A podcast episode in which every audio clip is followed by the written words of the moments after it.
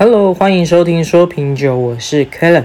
那今天节目的第一集呢，嗯，带大家品尝一支比较入门款的德国甜白酒。那我手上的这一支呢，它是一个德国的小农酒庄 Schonerhof，它出产的 Riesling。好，然后我们可以看一下它的年份是在二零一八年，其实还算是有一些年份哈。那我刚刚在节目开始之前呢，已经先把这一支白酒、白葡萄酒冰镇了大概两个小时左右。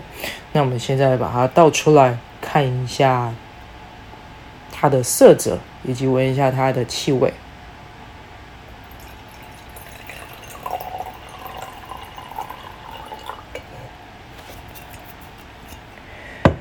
OK，这一支看起来呢，嗯，颜色有点。偏淡黄、金黄吗？还好，因为我看了一下它的它的这支等级哈，它这支甜度等级是德国里面一个第二等级是 Baselize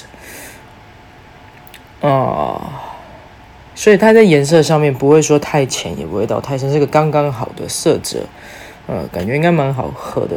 那闻一下它的味道。嗯，不会有太浓烈的那种矿物汽油味，因为其实 Riesling 它有时候会很雷，很雷的地方是因为它会有一个很刺鼻的气味，它那种我们可以俗称是矿物味、汽油味。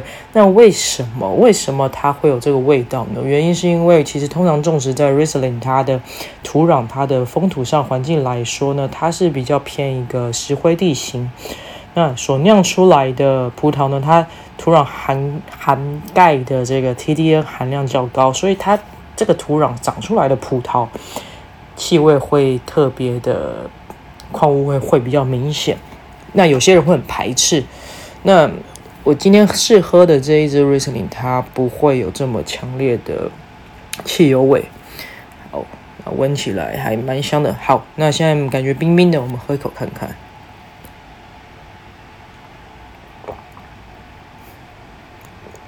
嗯，我只能说我不太喜欢太甜或者是不甜的酒。它这一支是刚刚好，是一个蛮酸甜平衡的，蛮酸甜平衡的酒。嗯，再喝一口试试看。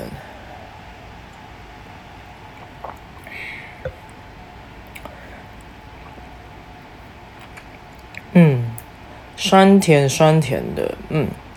我今天现在是单饮，我旁边完全没有搭配食物。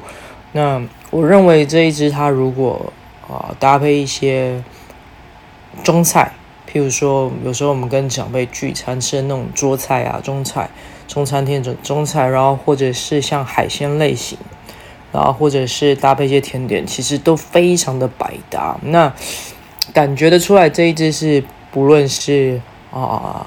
喜欢不甜的人或喜欢甜的人，都可以接受的一支酒，我觉得还蛮不错的。OK，那我来看一下这一支酒在 Vivino 的评价啊。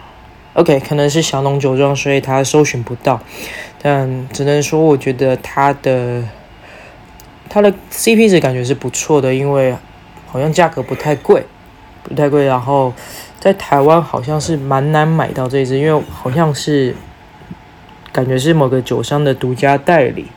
OK，那我自己是还蛮喜欢的，那还蛮适合，就是比如说你在家看 Netflix，然后或是 Disney Plus，在家追剧的时候，就可以在从冰箱里面，就是在看剧之前的前两小时先冰在冰箱里面，然后要追剧的时候拿拿出来，啊，还蛮适合的。然后在沙发上边喝酒边看剧，非非常的棒。蛮推荐的。那如果满分五颗星，这一个我会给他的哦四点五，因为整个酒体上蛮轻盈平衡，然后价格也不会到太贵。OK，推荐给大家。好，今天先这样啦，拜拜。